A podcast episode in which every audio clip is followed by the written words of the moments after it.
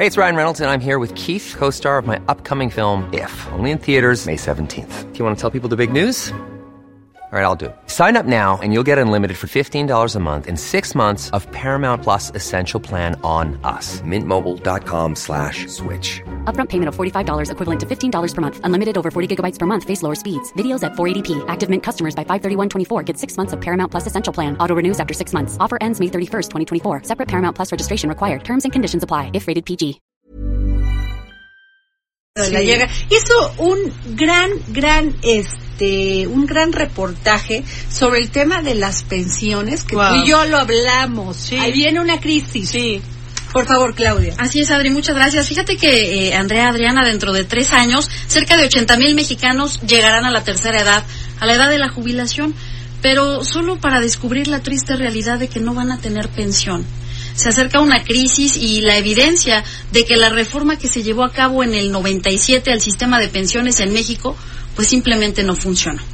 En el 2022, las AFORES van a cumplir 25 años de haber sido creadas, pero pues no hay nada que celebrar porque pues por el contrario recientemente la auditoría superior de la Federación puso el dedo en la llaga en un tema que nos debe preocupar a todos no va a alcanzar el dinero para pagar dentro de tres años empezará el problema porque siete de cada diez personas en edad de jubilación de las 80 mil que calcula la Comisión Nacional del Sistema de Ahorro para el Retiro, la CONSAR, que debieron haber empezado a trabajar después del año 97 o al menos a cotizar ante el IMSS, pues no van a acumular las 1.250 semanas de cotización necesarias para poder acceder cuanto menos a una pensión mínima garantizada.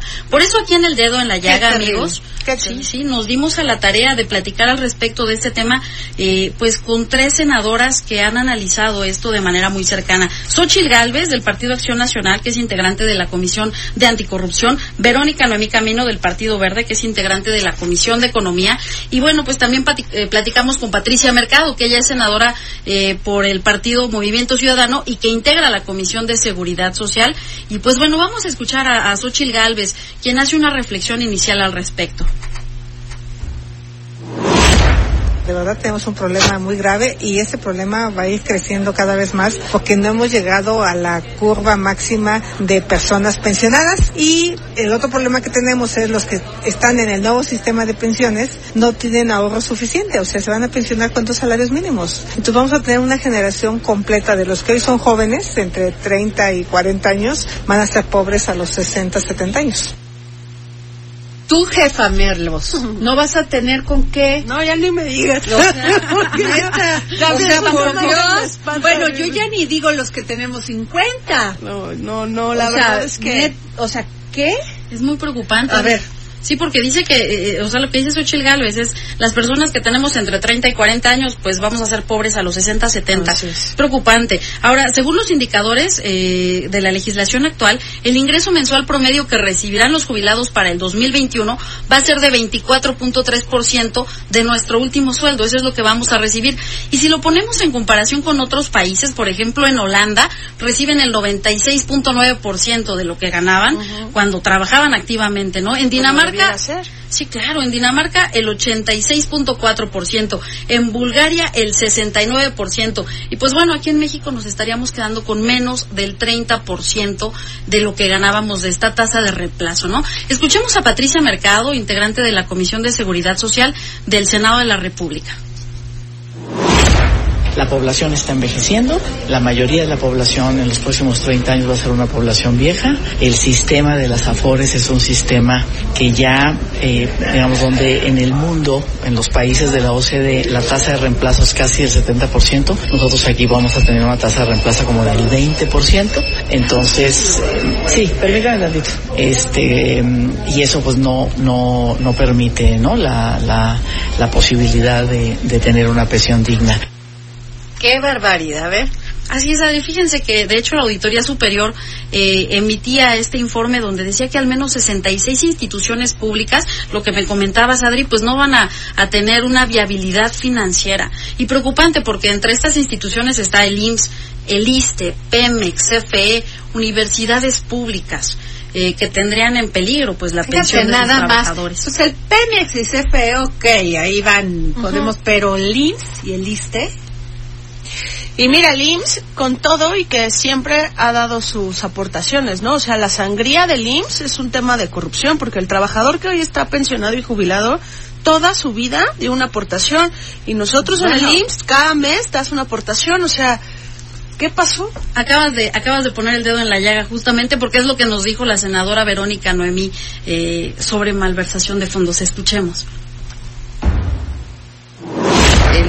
Común denominador de todas estas instituciones es que no hemos tenido hasta el momento información clara y precisa que diga el porqué de los adeudos. Efectivamente pueden haber casos donde haya una malversación de recursos públicos, otra puede ser la falta de pago de, de los, eh, ahora sí que de los patrones a los trabajadores, porque esto es un tema normal entre los municipios que están, eh, por ejemplo en Yucatán, los municipios que están adheridos al ISTEI, eh, sí les dan seguridad social a los trabajadores, los trabajadores sí pagan su cuota, pero el municipio no le paga la cuota al ISTEI. Te digo, no hay información que me dé, o sea, que me dé la causa real. Y luego que los alcaldes nos anden quejando Qué de que no tienen dinero. O sea, si no les dan la cuota que además los trabajadores, traba, valga la expresión, trabajaron, Te lo aportaron. descontaron, eso es un robo. Es un robo en desplova- despoblado, ahora Sí. sí. Sí, porque si de tu quincena te están reteniendo. No, pero se lo dan a los municipios y no los terminan, y no los bajan. Claro, claro, es indignante. Sí, o el municipio a veces también le debe al ISTE, ¿eh? Al ISTE le deben miles de millones de pesos gobierno. No, bueno, Sí. los municipios se endeudan, hacen obras que ni satisfacen a la ciudadanía ni son para la ciudadanía y todavía quieren más dinero Sí. porque se metieron en problemas. Sí. Por Dios. Y, y aquí, este, Adri y Andrea, amigos del auditorio, hay un tema vital que es la edad de jubilación. El monto de la pensión se establece conforme al tiempo laborado del trabajador y a su edad. Sin embargo, en este tema ha habido una controversia incluso entre el secretario de Hacienda, Arturo Herrera, y el presidente Andrés Manuel López Obrador. Mientras el titular de Hacienda planteó el 10 de octubre pasado que debía analizarse aumentar la edad de retiro en México, el presidente López Obrador sostuvo que mientras él sea jefe de- del Ejecutivo, esto no sucederá. Escuchemos. No estoy de acuerdo con que se amplíe la edad de retiro. De una vez lo expreso. Mientras yo sea presidente, no va a modificarse la edad en lo que a nosotros corresponde. Es decir, no va a haber ninguna propuesta para aumentar la edad de retiro. Pues sí, está bonito, está mm, qué bueno que piense así el presidente, pero ¿qué es viable?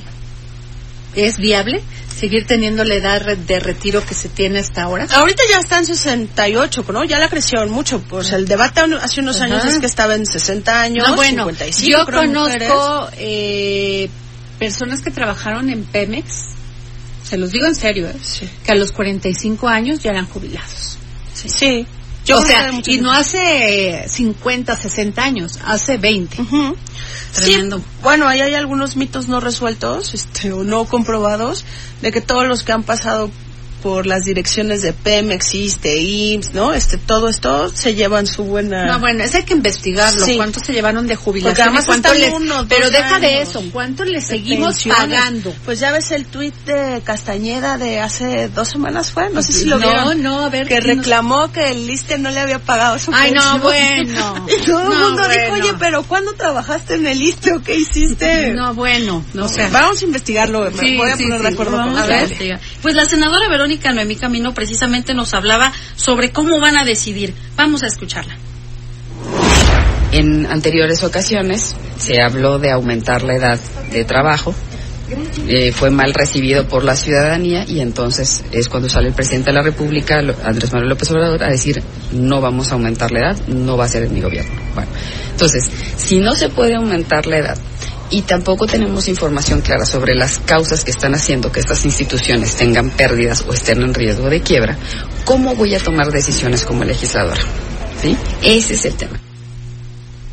Entonces, ¿cómo van a tomar decisiones? Y además déjenme decirles que hay que tener mucho cuidado porque se está convirtiendo en una bola de nieve. Es que además el tema no es sexy políticamente, ¿eh? Nadie quiere pagar el costo. Así Nadie. es. Nadie quiere pagar ni los que se fueron, ni los que están, ni los que van a ver, o sea, ninguno. Y los partidos políticos, eso sí, muy buenos para pedir dinero de la ciudadanía, ¿no? De los tuyos, Andrea, Sí. que trabajas, jefa Andrea, todo el Sí. mes y, Y horas hasta horas.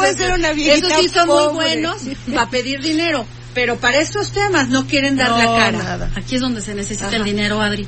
Según datos de la Auditoría Superior de la Federación, los recursos destinados al pago de pensiones aumentaron 4.6 veces en la última década, pasando de 3.000 o- de 388.660 millones de pesos en 2008 a 1.9 1.79 billones en 2018. Escuchemos a la senadora del PAN, Xochil Gálvez.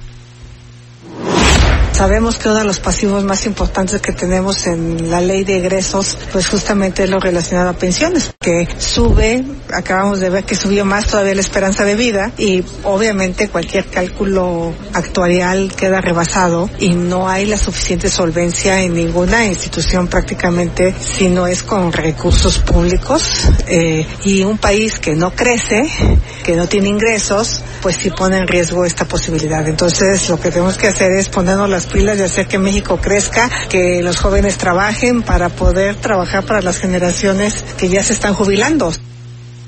Pues sí, ojalá este la escuchen y ¿no? En vez de estar viendo si entraron las urnas o no, o si esto, si el otro, o sea, qué barbaridad. Tienes razón. Es un tema que se tiene que poner sobre la mesa en las cámaras federales. Y bueno, en época de negociaciones económicas, pues por supuesto la palabra quiebra siempre es una preocupación. Vamos a escuchar a la senadora Verónica Noemi Camino. Entonces, este tipo de manejos de los dineros públicos no pueden estar en manos de cualquier persona porque al final esto es lo que provoca las quiebras de las instituciones. Pero ¿en manos de quién? Ya no les creemos. No, ya no. Y o la- sea, ¿cómo que en manos de cualquier persona? Pues ¿dónde Y es el mismo los- cuento, Adri y Claudia. Ahora es culpa de nosotros y de la gente que trabajó 30 años y que merece una jubilación. Así es. Sí, no, bueno, o sea, me encanta que digan que hay muy buenas este intenciones y que hay que meter este al 60% de los trabajadores, pero yo veo que donde debe de estar ese ese dedo en la llaga es en la Cámara, en el Congreso. En el Congreso a con la las hora- empresas, claro, ¿no? y con, la claro, pero con lo pues, fuerte que pero las eso. empresas están las tiene que regular el gobierno Sí. y exigirles. Es correcto. Perdón. Pero ahí también entra el Congreso, ¿no? Por O sea, eso. es, ¿Quién te da trabajo a los 60 o 70 años y quieren que te jubiles hasta los 75? ¿Quién te va a dar trabajo a esa edad? No, bueno, y luego con empre- con este sistema laboral No, que, el futuro que es te muy pagas- negro para nuestras No, no, generaciones. ay, no, ya me dio, No, ya ya me dio, este, pero créanme que este tema lo vamos a llevar aquí en el dedo en la llaga hasta que nos digan qué van a hacer con nuestro dinero, ¿no? Claro que sí. ¿Cómo ven? Me parece muy bien. Pues muy buenas tardes, coma rico, duerma rico. Sí. Síganos aquí en Heraldo Radio en vivo y los dejamos con Carlos Motan en México Potencia Económica. Muchas gracias. Hasta mañana.